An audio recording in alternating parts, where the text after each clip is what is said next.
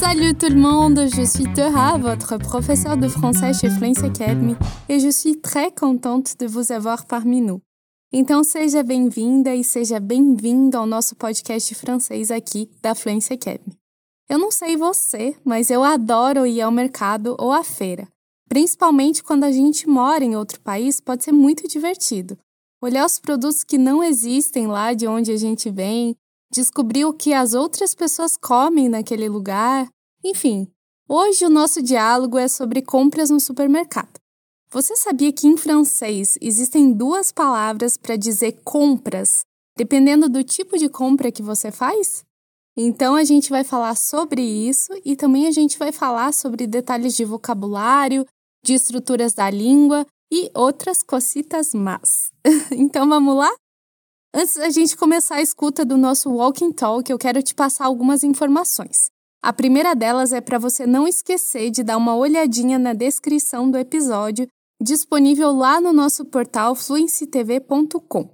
Lá você vai encontrar informações valiosas, como a transcrição completa do diálogo, a tradução e uma ampliação do vocabulário, que vai ser muito útil para você ampliar os seus conhecimentos e melhorar ainda mais o teu francês.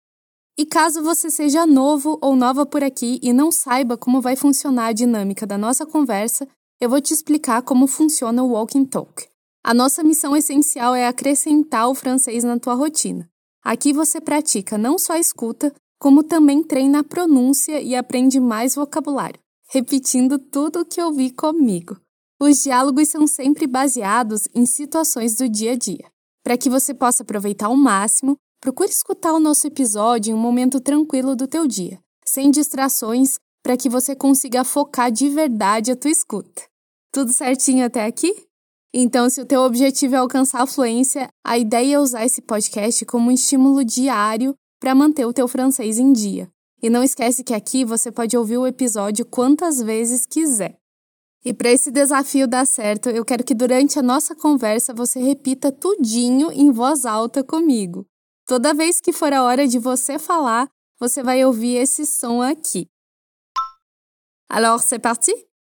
Então a gente começa com o nosso desafio. No tema de hoje, a gente vai aprender que há duas palavras para dizer compras em francês. E além disso, a gente vai ver alguns detalhes de gramática, como a estrutura da negação e algumas gírias. Se você é uma pessoa que, como eu, adora ir ao supermercado, fazer umas comprinhas, olhar as prateleiras, ver as promoções, essa conversa é para você. Então não se esquece que tudo que vai ser explicado aqui faz parte de um registro da língua falada no cotidiano. Vamos lá me acompanhar nesse diálogo? Presta bem atenção no que está acontecendo nessa conversa. Quem fala sobre o que, o item que não pode ser esquecido na compra do supermercado. E eu volto logo mais. Il n'y a plus rien dans le frigo. Ouais, il faut faire les courses. Je suis occupée toute la journée. Tu peux le faire? Dac, tu veux quelque chose en particulier? Non, juste n'oublie pas les vins pour demain soir. Il y a quoi demain? Mais je t'ai déjà dit mille fois. Mes parents viennent dîner à la maison. Zut, j'avais complètement zappé. Voilà! Como é que foi a primeira escuta? É sempre importante que você focalize a tua atenção naquilo que você consegue entender, sem se preocupar muito com o resto, porque muitas coisas a gente entende através do sentido, do contexto. Agora, vamos ouvir esse diálogo mais uma vez e, de novo, eu quero que, se você puder, você focalize a tua atenção no item que não pode ser esquecido na compra do supermercado e por quê. Il n'y a plus rien dans le frigo. Ouais, il faut faire les courses. Je suis occupée toute la journée. Tu peux le faire?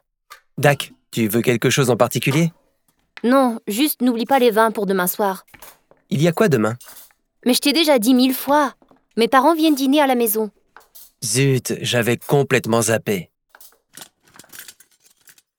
Super!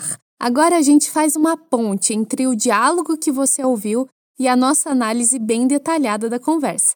E você vai repetir tudinho comigo, frase por frase. No nosso diálogo, a gente tem a Clara e o Lucas, não é mesmo? Então, como que a conversa começa? A Clara diz: Il n'y a plus rien dans le frigo. Não tem mais nada na geladeira. Essa é uma negação legal para você aprender. Na base, a gente tem o ne rien, que é nada. Por exemplo, il n'y a rien dans le frigo. Mas a gente acrescenta o plus. Il n'y a plus rien dans le frigo. Como em português a gente diz não tem mais nada na geladeira. Frigo é uma abreviação do termo frigorifier ou frigorifique, que é a nossa geladeira. Mas você nunca vai ouvir alguém falando frigorifique ou refrigerateur. É frigo, frigo. Então repete essa primeira parte comigo. Il n'y a plus rien. Dans le frigo. Il n'y a plus rien dans le frigo. Super! E você? É o tipo de pessoa que deixa a geladeira ficar vazia, faz a listinha de compras, vai comprando em doses homeopáticas, sempre tem a geladeira cheia. Eu sou o tipo de pessoa que compra em doses homeopáticas, porque quanto mais eu for ao mercado, mais divertido é. Então, eu não faço uma compra grande no mês, porque eu gosto de ir ao mercado várias vezes. Mas e o que o Lucas responde? Ouais, il faut faire les courses. Sim, temos que ir às compras. Aqui a gente tem a palavra course. Então atenção, quando você vai à feira ou ao supermercado ou ao mercado, você vai dizer sempre course. Já quando você vai ao shopping ou ao centre commercial, você vai dizer achat. Então, em francês a gente tem duas palavras: faire les courses, que é fazer compras na feira ou no supermercado, e está relacionada aos alimentos, e faire des achats, que é fazer compras no shopping ou numa boutique. Então repete depois de mim. Ouais, il faut faire les courses. A estrutura il faut para dizer que é preciso, você já viu algumas vezes em outros episódios anteriores aqui da nossa série de podcasts. Então, il faut mais a ação praticada é usado para expressar uma obrigação. Nesse caso, a obrigação é de fazer compras. Il faut faire les courses. Então repete comigo mais uma vez. Ouais, il faut faire les courses. E o que, que a Clara diz? Je suis occupée toute la journée. Eu estou ocupado o dia todo. Clara é trop femme d'affaires, mas ela tá certa. Divisão igualitária de tarefas. Repete então comigo. Je suis occupée toute la journée. Aqui a gente tem uma palavra interessante que é journée, que a gente traduz como o dia todo. Esse sufixo ne, N-E-E, serve para indicar o período de tempo. Ele aparece em outras palavras como soirée, matinée, année, então agora você já sabe que esse ne quer dizer o período de tempo. Veja que o sufixo aparece para palavras que se referem ao tempo, soir, matin, en. Mas, em francês, quando a gente se refere ao período situado naquele momento, a gente diz soirée, matinée, année. Eu vou te dar um outro exemplo. J'ai 32 ans. L'année dernière, j'ai fêté mon anniversaire avec des potes. Eu tenho 32 anos. O ano passado, festejei o meu aniversário com meus amigos. Assim, eu digo en para expressar a minha idade e eu digo année para expressar um evento no período do ano. Você entendeu a lógica? Então, como a Clara ela está ocupada no período do dia, ela vai dizer journée. De novo, então. Je suis occupée toute la journée. E aí, como boa mulher de negócios, ela delega a tarefa. Tu peux le faire? Você pode fazer isso? Nessa frase, a gente tem a partícula le, que faz referência às compras. Se a gente desmembrar essa frase substituindo le pela palavra a qual ela faz referência, a gente teria tu peux faire ça, o ça como isso, que no contexto significa compras, ou seja, você pode fazer as compras? Você pode fazer isso? Tu peux faire ça? Tu peux le faire? Repete então comigo. Tu peux le faire? Agora essa frase inteira com as duas partes juntas. Presta atenção na entonação. Je suis occupée toute la journée. Tu peux le faire?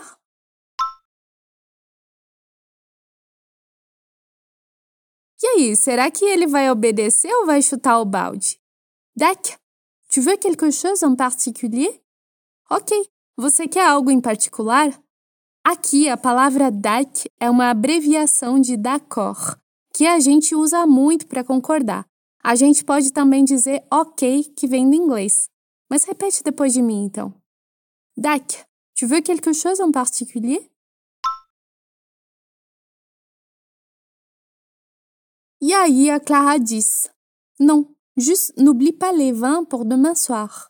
Não, só não se esquece dos vinhos para amanhã à noite. Se a gente voltar na explicação do jour, journée, soir, soirée, então percebe que aqui a gente usa soir porque não há o sentido de duração, mas sim de momento. Eu vou te dar outros exemplos. Com sentido de momento, a gente vai ter Il travaille du matin au soir. Il est 9 heures du soir.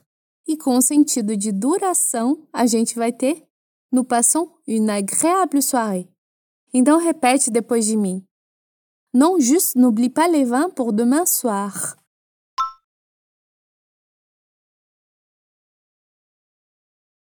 E o que o Lucas responde? E a quoi demain? O que tem amanhã?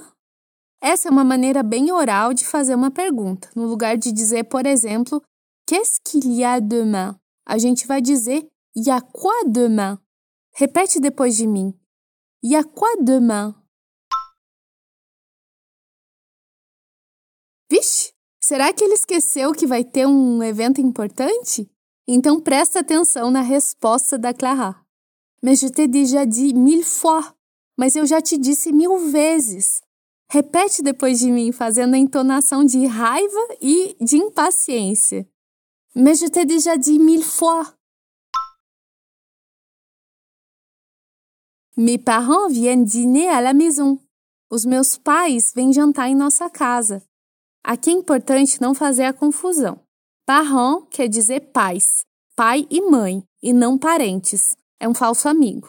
A gente tem em inglês a mesma palavra, parents, que tem o mesmo sentido que em francês, pai e mãe. Mas para dizer parentes em francês, a gente pode dizer les proches, como os mais próximos.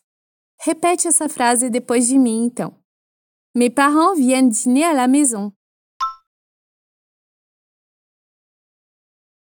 E o que o Lucas responde? Zut, J'avais complètement zappé. Putz, passou batido para mim. O zut é uma palavra legal. Para quem não quer dizer um palavrão como merde ou putain, o zut é socialmente aceito, como uma outra palavra que é mans. Tem o sentido de droga, putz. É um palavrão, só que mais contido. Repete depois de mim, então, essa frase. Zut, j'avais complètement zappé. E a palavra zapper significa ficar mudando de canal incessantemente, com controle remoto. Mas ela adquire um outro sentido que significa perder, esquecer, dependendo do contexto. Por exemplo, merde, j'ai zappé une réunion importante, no sentido de ai, eu perdi uma reunião importante. Aqui a palavra zapper tem o sentido de esquecer. Eu esqueci completamente, ou, como eu coloquei na tradução de modo um pouquinho mais informal, passou batido para mim.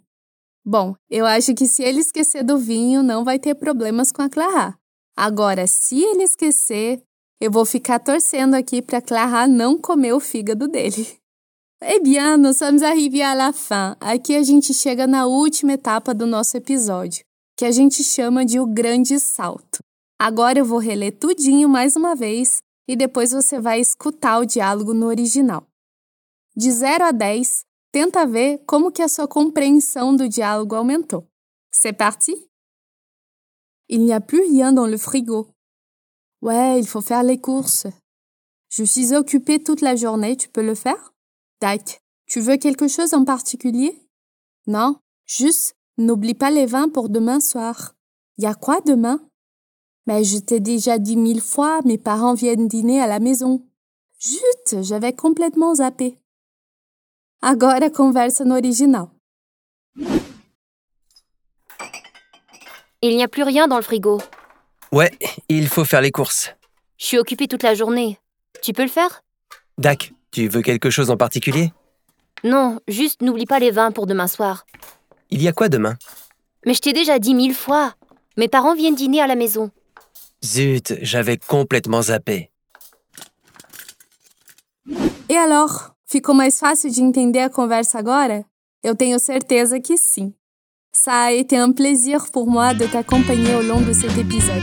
Merci de ton écoute attentive et à la prochaine fois.